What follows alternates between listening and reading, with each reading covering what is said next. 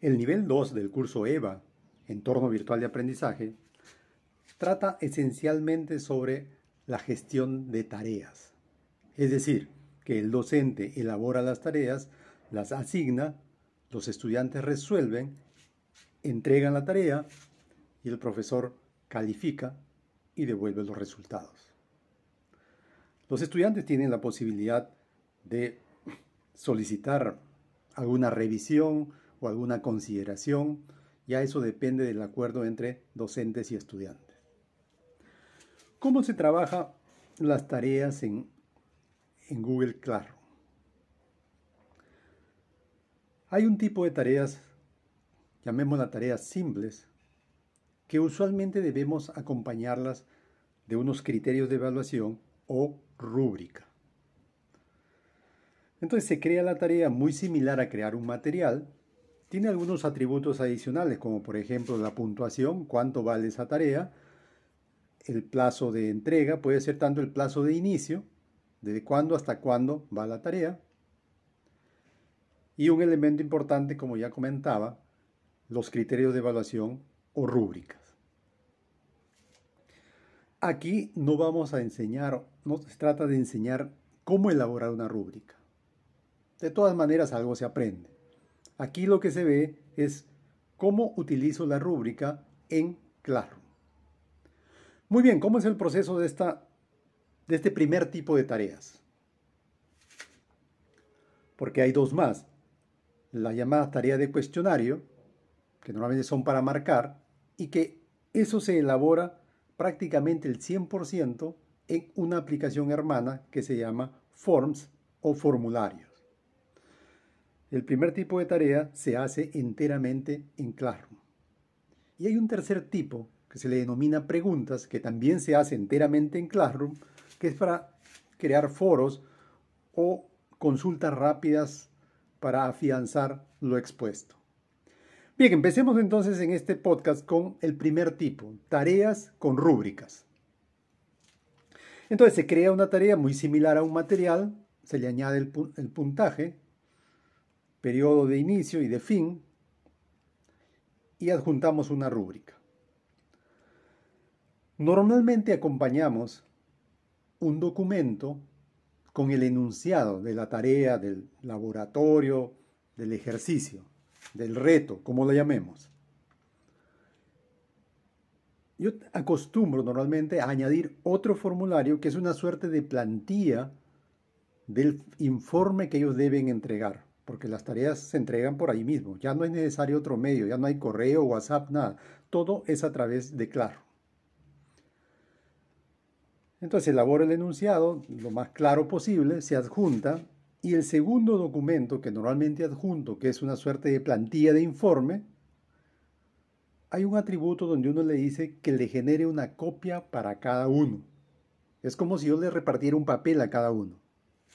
Entonces todos ellos reciben una copia Normalmente yo mucho trabajo con haciendo tareas grupales, tareas en equipo, tres, cuatro personas.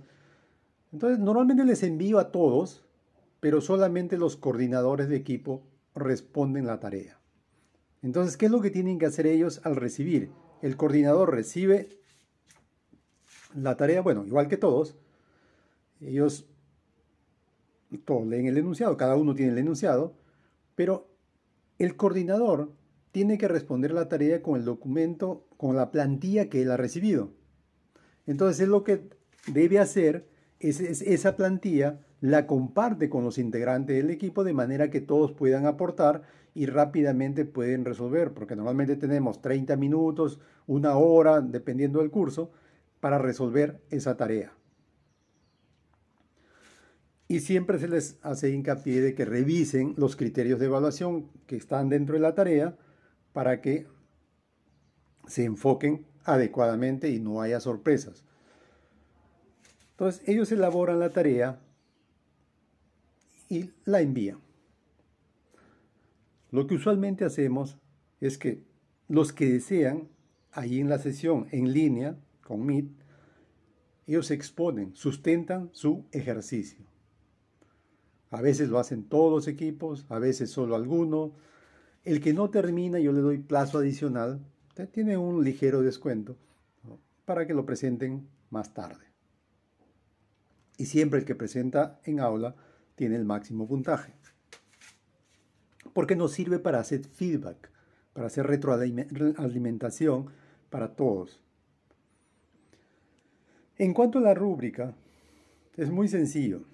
Yo entiendo que la mayoría sabe elaborar rúbricas, pero de repente no lo practicamos mucho. En realidad, las instituciones, por escuela, por especialidad, deberían tener un conjunto de rúbricas, de repente unas cinco o seis rúbricas, de manera que los docentes solo hagan uso de esas rúbricas dependiendo de el tipo de tarea que dejan.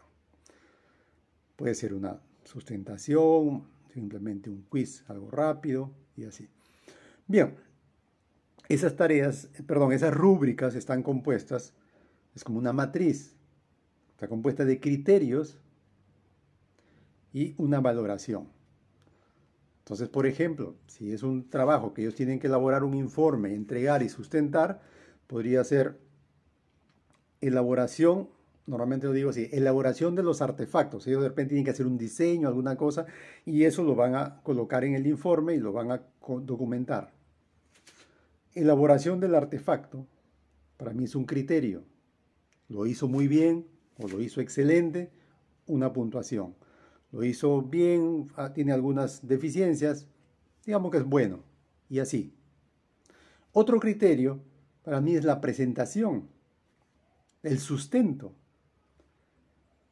qué tanto dominio tiene y qué tan bien explica la solución o el artefacto elaborado. Igual, si lo hace muy bien, con solvencia, demostrando conocimiento del tema, entonces, mm, excelente. De ahí, si tiene algunas deficiencias, bueno, y así va. Otro criterio a veces que usamos es también la oportunidad, porque algunos presentan a tiempo, otros presentan tarde. Yo no invalido los trabajos que son presentados fuera de fecha. Solamente tienen un ligero castigo. O más que castigo, yo diría de que los que presentan oportunamente, exponen muy bien y tienen el artefacto bien elaborado, son acreedores al máximo puntaje y los otros, bueno, un poquito menos. Eso es lo referente. Entonces, el docente tiene que, al recibir las tareas, con base en las rúbricas, hace la calificación, todo es dentro de Classroom, hace la calificación y devuelve la tarea. Todo eso el docente lo visualiza en el área de calificaciones. Como comentábamos, un curso en Classroom para el docente tiene cuatro áreas. Tablón o novedades, la zona de comunicación, trabajo de clase, donde están todos los materiales y las tareas, personas, donde están los docentes y estudiantes, y calificaciones, donde aparecen todas las tareas con sus respectivos puntajes. Entonces el estudiante recibe su puntaje y si está de acuerdo, bueno, termina ahí. Si él no está de acuerdo, quiere alguna oportunidad para ajustar alguna cosa, porque de repente no se entendió bien, de repente el denunciado no era muy claro, lo interpretó de otra manera, bien, entonces ya eso depende de protocolo establecido entre el docente y el estudiante. En el siguiente podcast veremos otro tipo de tarea que es llamada tarea de cuestionario.